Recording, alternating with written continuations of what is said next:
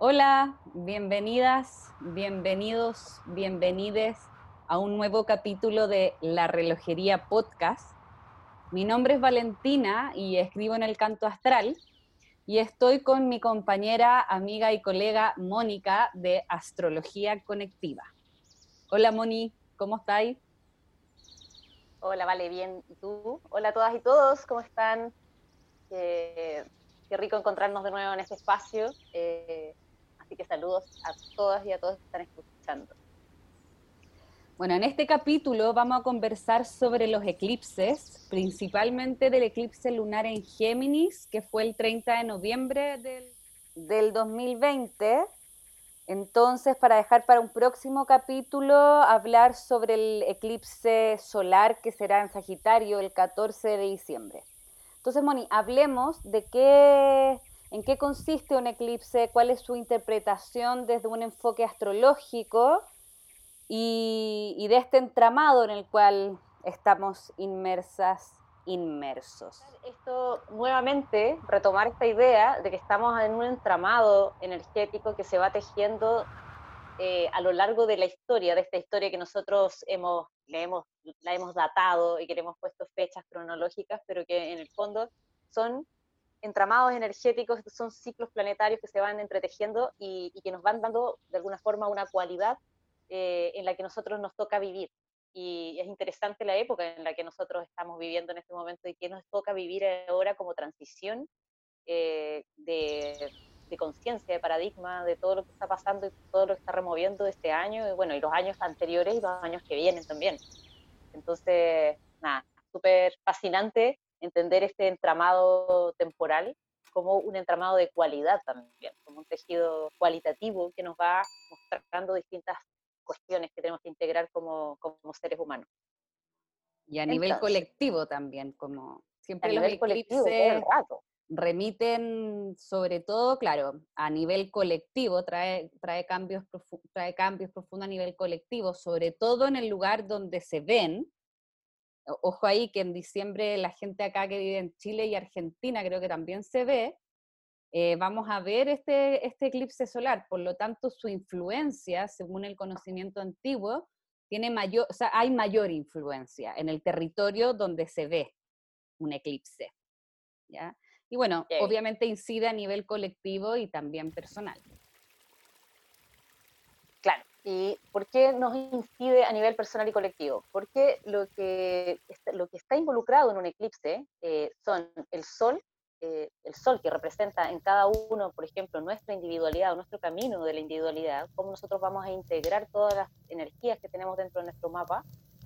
Y eh, representa también, o sea, incluye a la luna, que es nuestro mundo emocional, nuestra manera de sentir y de percibir eh, la realidad desde, el plano emocional, y los nodos lunares, en este caso son los nodos de la luna, eh, que, se, que son estos puntos matemáticos donde se interceptan estos tres cuerpos, la Tierra, el Sol y la Luna. Por lo tanto, eh, es una experiencia profundamente personal cuando estamos bajo la influencia de, de estos eclipses, sobre todo si en nuestro mapa tenemos estos signos eh, eh, eh, de manera relevante en nuestro mapa. Por ejemplo, si, si, tú eres Sagitario de solo ascendente o tienes luna en, en, Géminis o eres Géminis de ascendente, etc. O también me he dado cuenta que cuando los eclipses nos tocan en el eje 4-10, la casa 4 y la casa 10, tenemos estos signos Géminis-Sagitario, también generalmente son momentos bastante relevantes cuando los eclipses nos tocan en ese eje que es un eje de, individuación. Entonces, eh, es una, energía que se moviliza a niveles muy potentes porque nos invita a evolucionar una parte de nuestro, de nuestro mapa, por lo tanto, a evolucionar una parte dentro de nosotros, que puede ser la parte emocional o la parte mental o, eh, o, esta parte que se da cuenta en el fondo del tema en el que hemos estado trabajando los últimos meses o los últimos años, porque a veces el, el, eclipse cierra procesos de larga data, como de 18 años, otras veces cierra un proceso de 9 años, que fue cuando el nodo estuvo en el signo opuesto, y otras veces cierra procesos más acotados a un año que tienen que ver con los eclipses anteriores desde un año o de seis meses atrás. Entonces siempre estamos también entretejiendo estos procesos personales en nuestra vida y eso es súper removedor cuando estamos poniendo la atención y conciencia a ese lugar de la carta que se nos está movilizando. Claro, y también, em, bueno, el nodo sur nos habla de, de dónde venimos, en el fondo tiene que ver con talentos que, que nosotras tenemos, ¿ya? Pero también nos habla de un punto en el cual venimos a transformar, a renovar, ¿ya? A través, en el fondo, ese punto se, se, se renueva yendo al nodo norte, ¿ya? que en el fondo tiene que ver con hacia dónde nosotros vamos, qué tenemos que integrar, qué tiene que integrar mi alma, los nodos norte, hacer la órbita de la luna, nos, tiene que ver con el cuerpo emocional, pero nos habla de, nuestra alma. Por lo tanto, también todas las personas que, mm, que saben ver al menos a la rápida su carta astral, que vaya a ver sus nodos, porque siempre en temporada de eclipses estamos hablando con esos nodos también, de cada una, de cada uno. Entonces ahí es importante ver a ver qué, cómo, esto va incidiendo en mi propio aprendizaje de esta experiencia. ¿Ya? Totalmente. Sí, pues eso es como bien, bien importante, que siempre el nodo sur es un punto de inercia que venimos a transformar a través del nodo norte, ¿ya? Y lo otro es que, bueno, empecemos a hablar del, del, del eclipse lunar en Géminis que ocurrió ahora el 30 de noviembre, eh, que en el fondo dio como el puntapié inicial, ya, ya como se, se zanjó, se ancló eh, estos eclipses en el eje Géminis-Sagitario, que tendremos hasta enero de 2022. ¿ya? Y que, es importante también porque en diciembre también va a entrar Júpiter y Saturno en Acuario, entonces con un nodo norte en, en, en Géminis, hablamos de que eh, los signos de aire empiezan a tomar mayor relevancia. Además, considerando que en 2021 Mercurio empezará a retrogradar fundamentalmente en signos de aire. Entonces, ahí estamos están soplando nuevos, nuevos vientos, nuevas formas de relacionarnos también. Claro, y, este es el significado profundo de los signos de aire que tiene que ver con esta parte del ser humano que, es social, que en el fondo, por más que tengamos una identidad eh, individual, eh, que tengamos un mundo personal, nuestras propias creencias, nuestras propias formas de ver el mundo, nuestras propias, eh, cómo nosotros utilizamos nuestra energía, estamos dentro de un entramado social, somos parte de un colectivo, somos parte de una trama que también está evolucionando junta y los signos de aire tienen eso muy, tienen eso inscrito dentro de su ser. Entonces, cuando estamos hablando de este paso de Júpiter y Saturno a Acuario, de los nodos en Géminis, de las retrogradaciones de Mercurio en, signos de aire, significa que, nuestra parte aire va a estar eh, llamando nuestra atención y va a estar eh, pidiendo que nosotros elevemos esa parte de nuestro mapa también, que es nuestra parte que puede colaborar con otros, que puede eh, asociarse eh, en, términos eh, equilibrados con otros, los temas de justicia social, temas de, bueno, todo lo que, lo, que nos plantea esta, esta pandemia, por ejemplo, en términos del distanciamiento social o el distanciamiento físico y, y cómo se va a manejar de aquí en adelante, todos esos temas van a estar ahí como fuertes, mm. También tiene que ver, bueno, con las ideas, el pensamiento, las distancias, la comunicación. la comunicación. Eh, y bueno, y Géminis, eh, hablemos de Géminis y Sagitario, como también tienen que ver con un eje que tiene, como dijimos en, el, en el capítulo pasado, todo signo del zodiaco habla con el que tiene al frente, son opuestos complementarios. Y el eje Géminis-Sagitario se podría resumir en el eje del aprendizaje, de la educación, de lo culturalmente establecido como desde un lugar del aprendizaje. ¿ya? Em, por ejemplo, Géminis tiene que ver con ese proceso de socialización primario. Cuando, por ejemplo, fuimos a la guardería infantil o cuando entramos a la escuela, al colegio, los amigos del barrio, ya los hermanos también, las hermanas. Eh, mientras que Sagitario tiene que ver con eh, con este conocimiento más ya, más, más como constituido, más, más académico, tiene que ver con una filosofía, tiene que ver con el sentido que le damos a la experiencia, es mucho más metafísico que eh, Géminis en este sentido. Géminis es más cercano, Sagitario lo expande esto. ¿Cachai? Em, ¿Qué vaya a decir, Moni?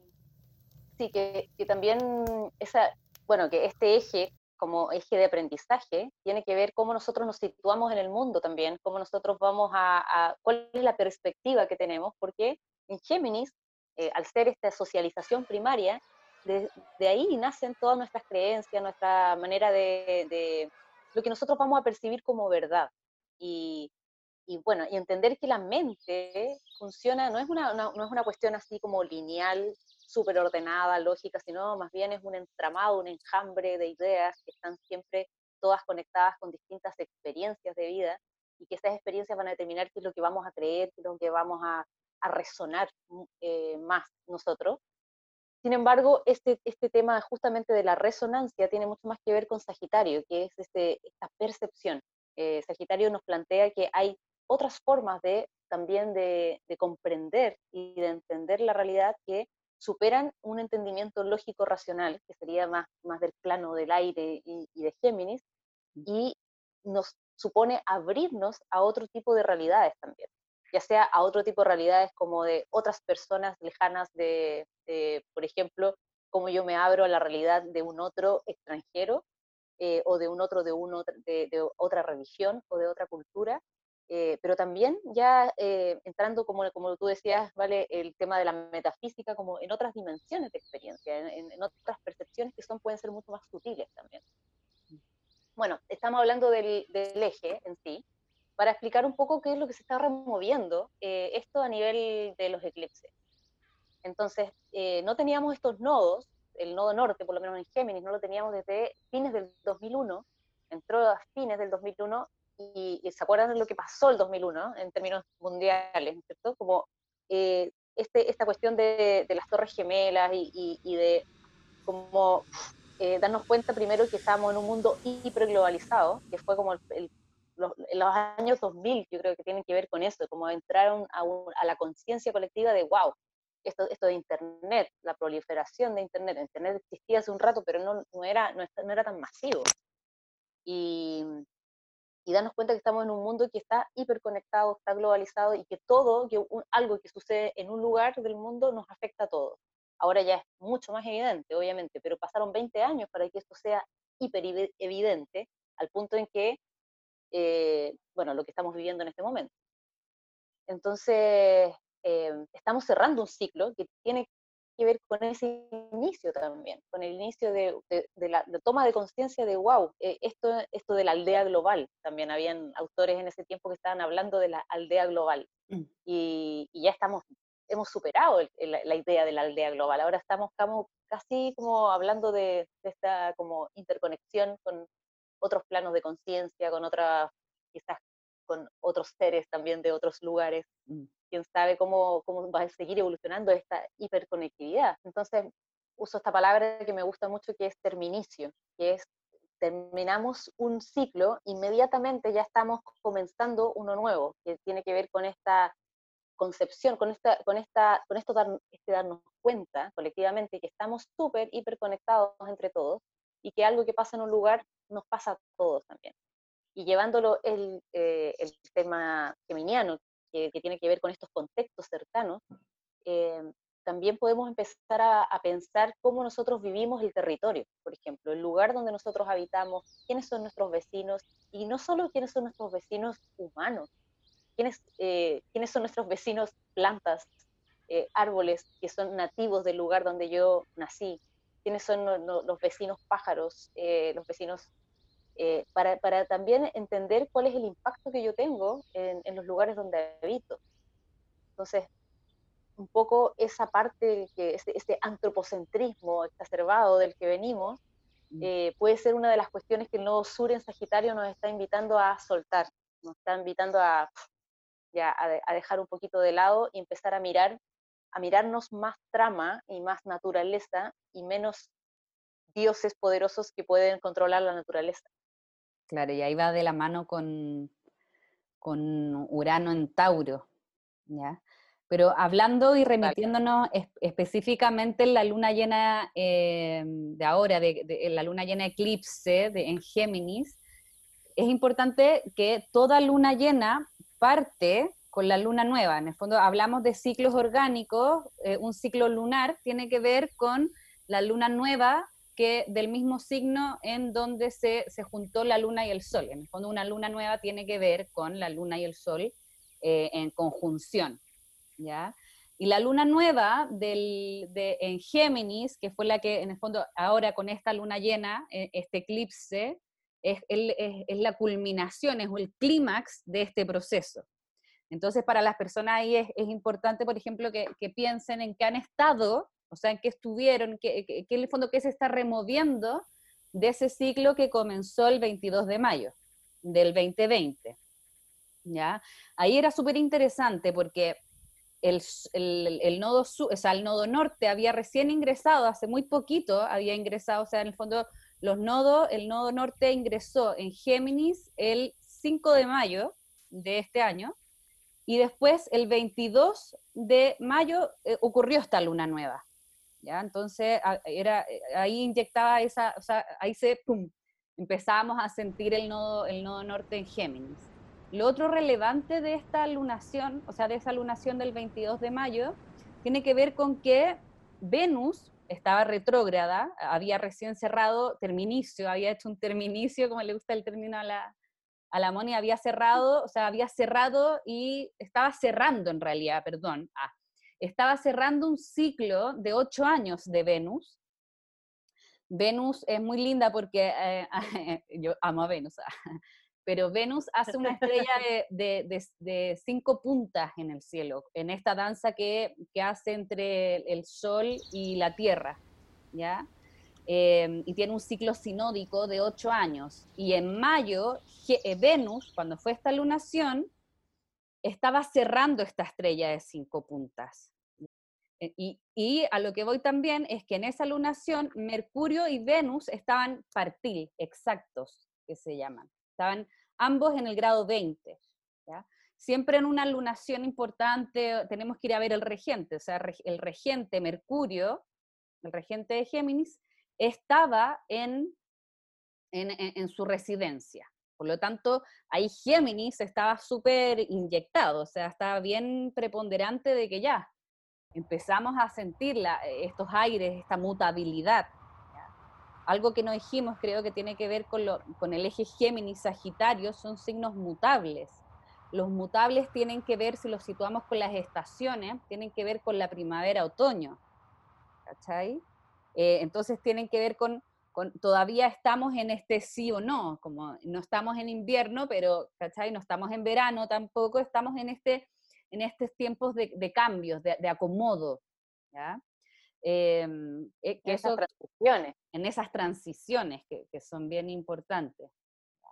Lo otro que me parece como bien, bien curioso, no sé si curioso es la palabra, pero que Júpiter, o sea, que, mm, que Mercurio y Venus estaban, encuentro que Neptuno, en, estas lunaciones, tanto la del 22 de mayo, en la luna nueva, como en esta, ha estado muy presente porque Mercurio y Venus, que dije que estaban, estaban aquí en esta conjunción, estaban en una cuadratura casi exacta a Neptuno.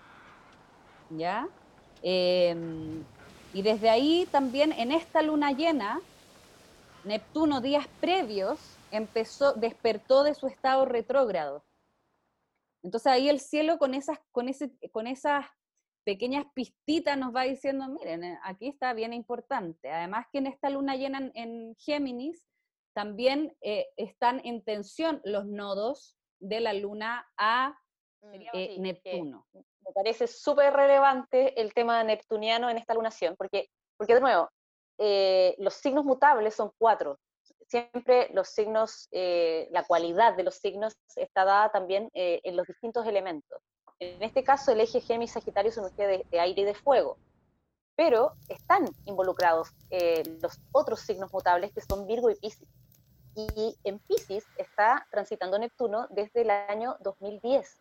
Entonces, es un tránsito bastante lentos, muy orgánico el tránsito de Neptuno, como de cualquier planeta transpersonal. Los planetas transpersonales son estos que están más allá de Saturno, Urano, Neptuno y Plutón.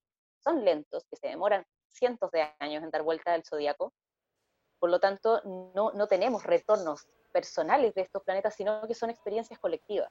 Entonces, que esté involucrado Neptuno significa que amplifica esta cuestión más colectiva de, la sensación de los eclipses y de qué nos está despertando a nivel interno eh, y cómo se entrelaza ese despertar interno de conciencia con lo que nosotros estamos llamados a hacer o a comprender en el mundo.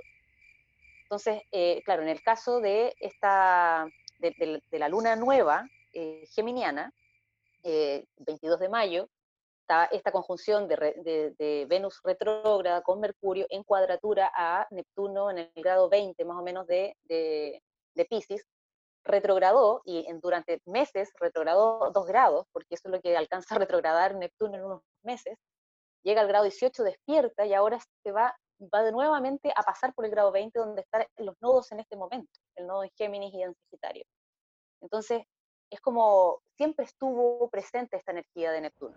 La energía de Neptuno lo que nos, lo que nos llama es a, amplificar nuestra conexión con las otras dimensiones de experiencia, ya sean otras dimensiones dentro de este mismo plano, que pueden ser como estos planos más sutiles, que tienen que ver con la escucha, eh, la empatía, eh, el, desarrollo del amor eh, más, ¿cómo decir?, de, de, un amor menos egoísta, menos egoísta, claro, sin apego, eh, como también eh, ya experiencias directamente espirituales, como la, mm, todo lo que tiene que ver con, aprender a ser canales de sabiduría de, la tierra, del cielo, que no necesariamente nos pertenece, sino que justamente nos permite compartir eh, saberes para ayudarnos a transitar estos periodos que son bastante poderosos para toda la humanidad. y además de... Ah, sorry. Mm. Que una cosa bien importante de, Neptuno, que para la conciencia de sí, em, es la disolución del ego, Neptuno. Es la no frontera de... ¿Cachai? Eso, eso es, e, en el fondo tiene que ver con, por ejemplo, cuando estamos en la guatita de la mamá, en etapa de gestación. No hay ego, no hay, no, somos ella. ¿cachai? Estamos, de, estamos sumergidos en, ¿ya? En, ella. Entonces tiene que ver, si lo, como lo extrapolamos, Neptuno también tiene que ver con ya, disolución del ego y estamos dentro de, una, energía universal. ¿Cachai? Em, claro, y me parece importante decirlo de la disolución del ego porque en la luna nueva del 22 también estaba Marte en Pisces, un poquito más atrás de Neptuno. ¿Cachai? Y ahora lo tenemos en Aries, entonces eh, Marte también ahí, que tiene que ver con cómo yo salgo al mundo, ¿ya? Cómo yo tomo acción en el mundo, que, es lo que yo verbalizo también, em, pero que está muy ligado también a, esta como, con, esta identidad mía. En el fondo, Marte y el Sol eh, van de la mano, ¿cachai? Eh, bueno, como todos, pero, pero en el fondo tiene que ver con esta energía masculina de que expreso mi verdad, ¿ya? Em, entonces, esta disolución del ego eh, eh, es bien importante porque estamos en un proceso en el que nos estamos desidentificando de quién éramos. ¿ya? Em, como hablamos en el capítulo anterior, hicimos un leve resumen del año 2020 y hablamos fundamentalmente de esta triple conjunción entre Saturno, Júpiter y Plutón en Capricornio. Y que en, y que Marte desde agosto del 2020 ha estado en una tensión con estos tres planetas que son bien importantes, que en el fondo si uno si hablamos como de fuerza cósmica, eh, estos gallos se comen a Marte, ¿cachai? Pero, pero en el fondo nos están em, empujando, nos están invitando a desidentificarnos con esa identidad de nosotras, de nosotros que teníamos muy incorporada dentro. Porque ya con todo lo que ha pasado también durante el 2020, y bueno, cada uno ahí verá desde cuándo como que se siente que ha estado bien eh, removida, removido internamente, ya no somos las mismas, ya no somos los mismos de antes. Entonces nos están invitando a, desidentificarnos de esa vale o money del pasado. Em, y a conectarnos con nuestra fuerza interna. Y sobre todo el eje Géminis-Sagitario nos habla de esta narrativa, del sistema de creencias, em, de la narrativa que tengo respecto a mí. Si bien eh, como dije al principio, es esta, este eclipse, en el fondo, ancló el eje Géminis-Sagitario, pero venimos del eje Géminis, o sea, del eje Capricornio-Cáncer. Por lo tanto, tiene que ver con una narrativa impuesta también desde, desde la casa, desde, desde, la, desde la base, desde la primera infancia. Eh, y también desde la casa cultura, como desde el... Claro, desde, el país claro, desde, la cultura occidental, por ejemplo, en la que nosotros vivimos y cómo nosotros hemos eh, sido de alguna manera adoctrinados eh, en, ciertas, en ciertas estructuras de, pensamiento, mm. sobre todo en esta idea de que las cosas están separadas entre materialismo extremo y espiritualidad extrema. Mm. Y perdón si te interrumpí, Alex, que quería, bien, quería mencionar una, una, cuestión importante de Neptuno, porque estamos hablando de la disolución del ego, ¿no es cierto? Pero eh, ahí hay que tener mucho ojo, porque justamente esto se da en cuadratura al eje Géminis-Sagitario. ¿Y qué pasa? Que, por ejemplo, y el nodo sur está en Sagitario, y Sagitario se, siempre se le ha, eh, relacionado con la espiritualidad, con la con las religiones, con los grandes maestros, los grandes, la filosofía. Y cuando hablamos, o sea, es cosa de, abrir Instagram y empezar a mirar todos los iluminados que, iluminadas, iluminades que, podemos eh, ver, eh, mucha gente que, que, estamos como, creo que puede ser muy confuso el tema de cómo nos estamos abriendo a la espiritualidad eh, y cómo y quién tiene la verdad, por ejemplo. O sea, es como súper importante comprender que, el llamado del nodo norte a Géminis tiene que ver con reconfigurar mi forma de pensar y de vivir la propia espiritualidad, este tema de mi propio ego, de cómo yo funciono en un mundo con otro, y que no se trata de tener una gran verdad y que cuando yo tengo mi gran verdad tengo que salir a compartirla a todo el mundo y vociferarla como si fuera la verdad, porque eso es la misma historia de lo que venimos eh, viviendo en la era de Piscis. Eh, como parar un poco esa, ese, ese lugar de engrandecimiento del yo, justamente desidentificarse del ego no significa desidentificarse de un ego individualista que busca la competencia, sino que también de un ego espiritualista. O sea, es como, creo que siento, siento que puede haber una polarización incluso en este, en este tiempo y, que se ve en, distintos planos. O sea, no sé si te pasa a ti, pero a mí me pasa que veo mucho eso como, como, como un reflejo de lo mismo. el conocimiento astrológico nos ayuda a salir de esa rueda, porque si no es gato pardismo, todo cambia para que todo siga igual, y esa no, es, la idea, ¿cachai? O sea, y ahí, bueno, depende de, mm, de cada persona, pero, pero, pero claro, en, nosotras acá en la relojería lo que más queremos hacer es, es que, en, en, el fondo, invitar a reflexionar y para que mm, cada persona sepa que ella es su propia maestra, que él es su propio maestro, ¿ya? Em, porque, porque me parece que en esto espiritual, como decíamos antes también, todos tenemos nuestra propia semilla, todos tenemos nuestra propia autenticidad. Entonces también esto de lo espiritual, a mí como que me encuentro como medio, como que encuentro que hay que bajarlo a tierra, ¿cachai? Y también se habla de espiritual, amor, paz, no, la espiritualidad también lleva a poner límites, los espirituales somos todos y, todas y nos enojamos también. Entonces, porque muchas veces por el discurso espiritual nos embobamos y es como que nos mentimos a nosotras mismas con ese discurso de la espiritualidad.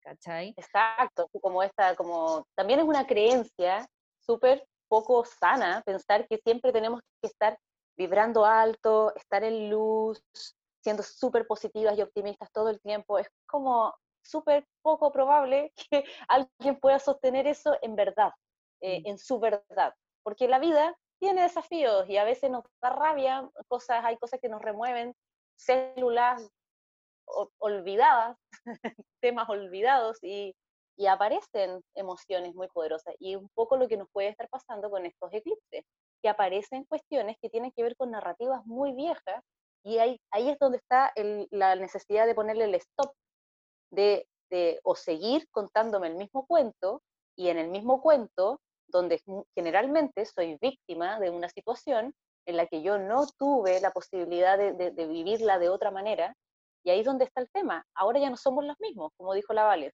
hemos aprendido cosas de nosotros, hemos aprendido a, a dar otras respuestas, a reflexionar de otras formas, por lo tanto, ya no somos víctimas de las situaciones pasadas, sino podemos ser unos observadores eh, que se pueden explicar eh, las cosas desde otro lugar y por lo tanto eso nos permite actuar de otra manera.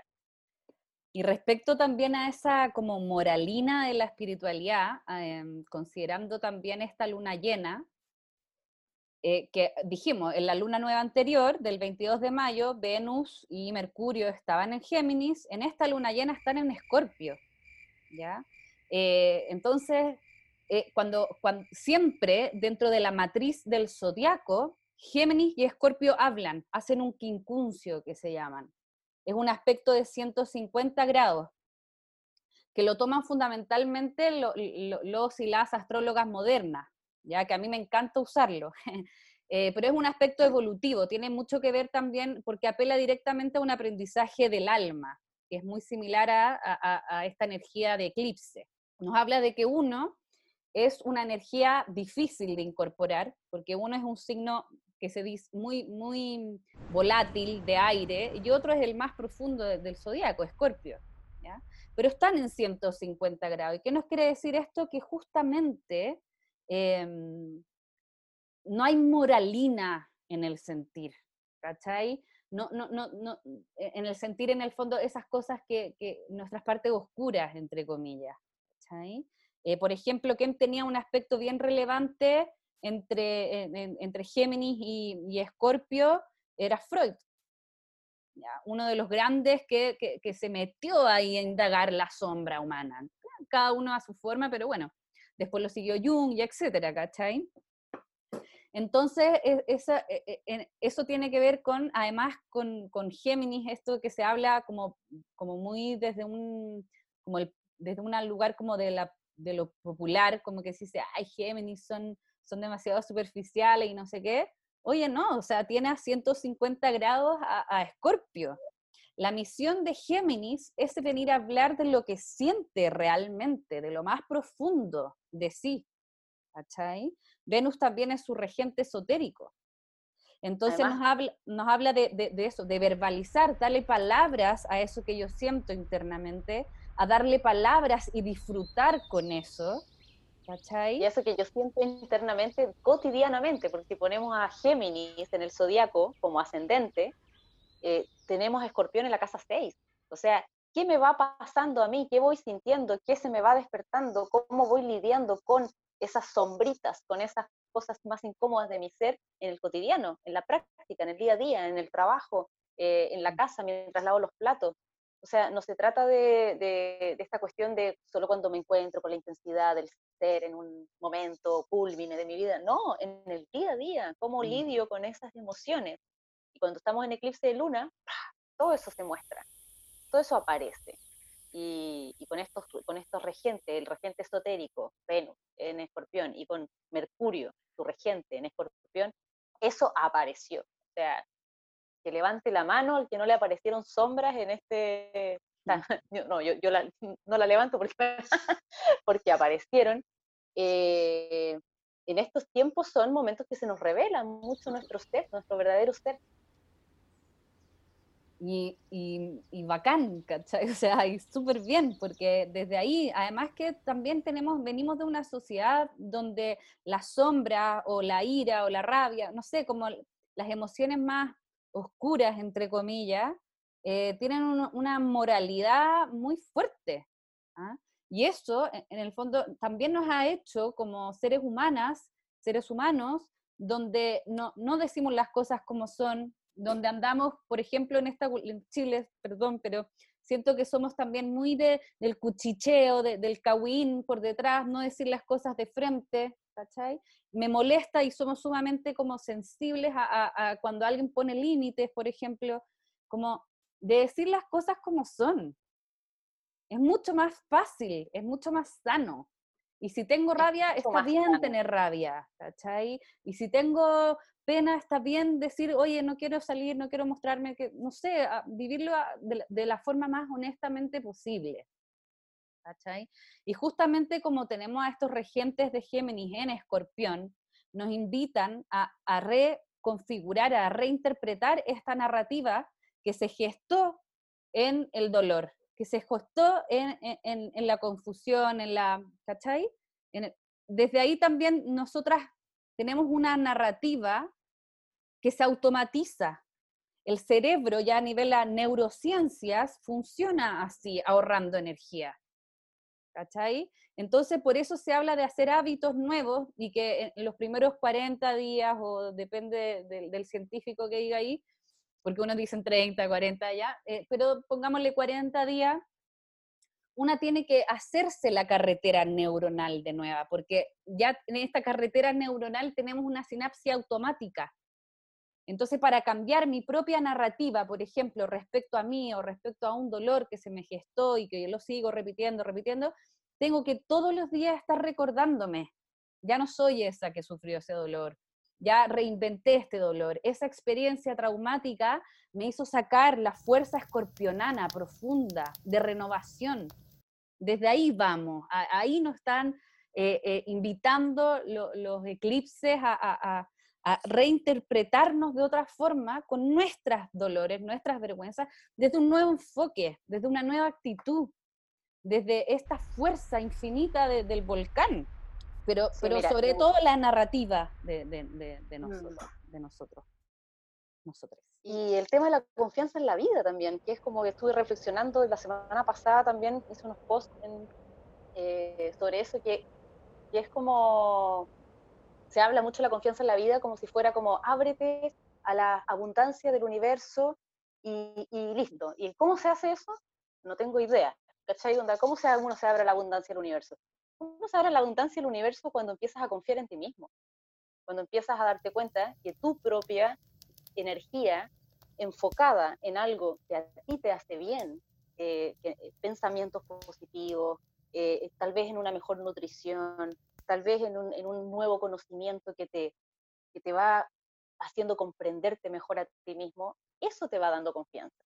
En el fondo se expande tu experiencia porque tú estás más, más expandido, no es porque sí, no es porque no es por un, un, dedo divino de la divinidad que me tocó y, no, y, además que estos dos eclipses, estos dos eclipses, están los nodos en una T cuadrada que se llama a Neptuno en Pisces.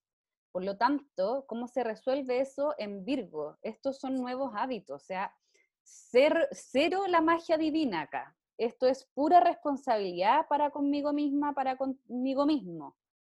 Esto es parto, además nos dice, como Sagitario también está en, nodo sur, en el fondo estábamos renovando Sagitario, eh, y tenemos en este eclipse solar a Mercurio siendo regente del nodo norte y estando con el nodo sur, donde también tenemos esta T cuadrada que nos dice se resuelve en Virgo, quien es Virgo también rige, Mercurio rige a Virgo. Esto es algo que realmente nos tenemos que comprometer con este cambio.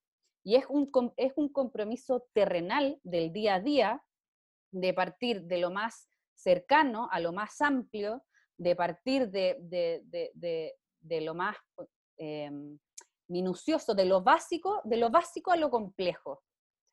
Desde ahí nos dicen, e, esto, esto, esto, es como el campo energético, lo que nos invita es a conectar desde el día a día con cambios de rutinas, con haciéndome responsable sobre todo también de mi propio cuerpo.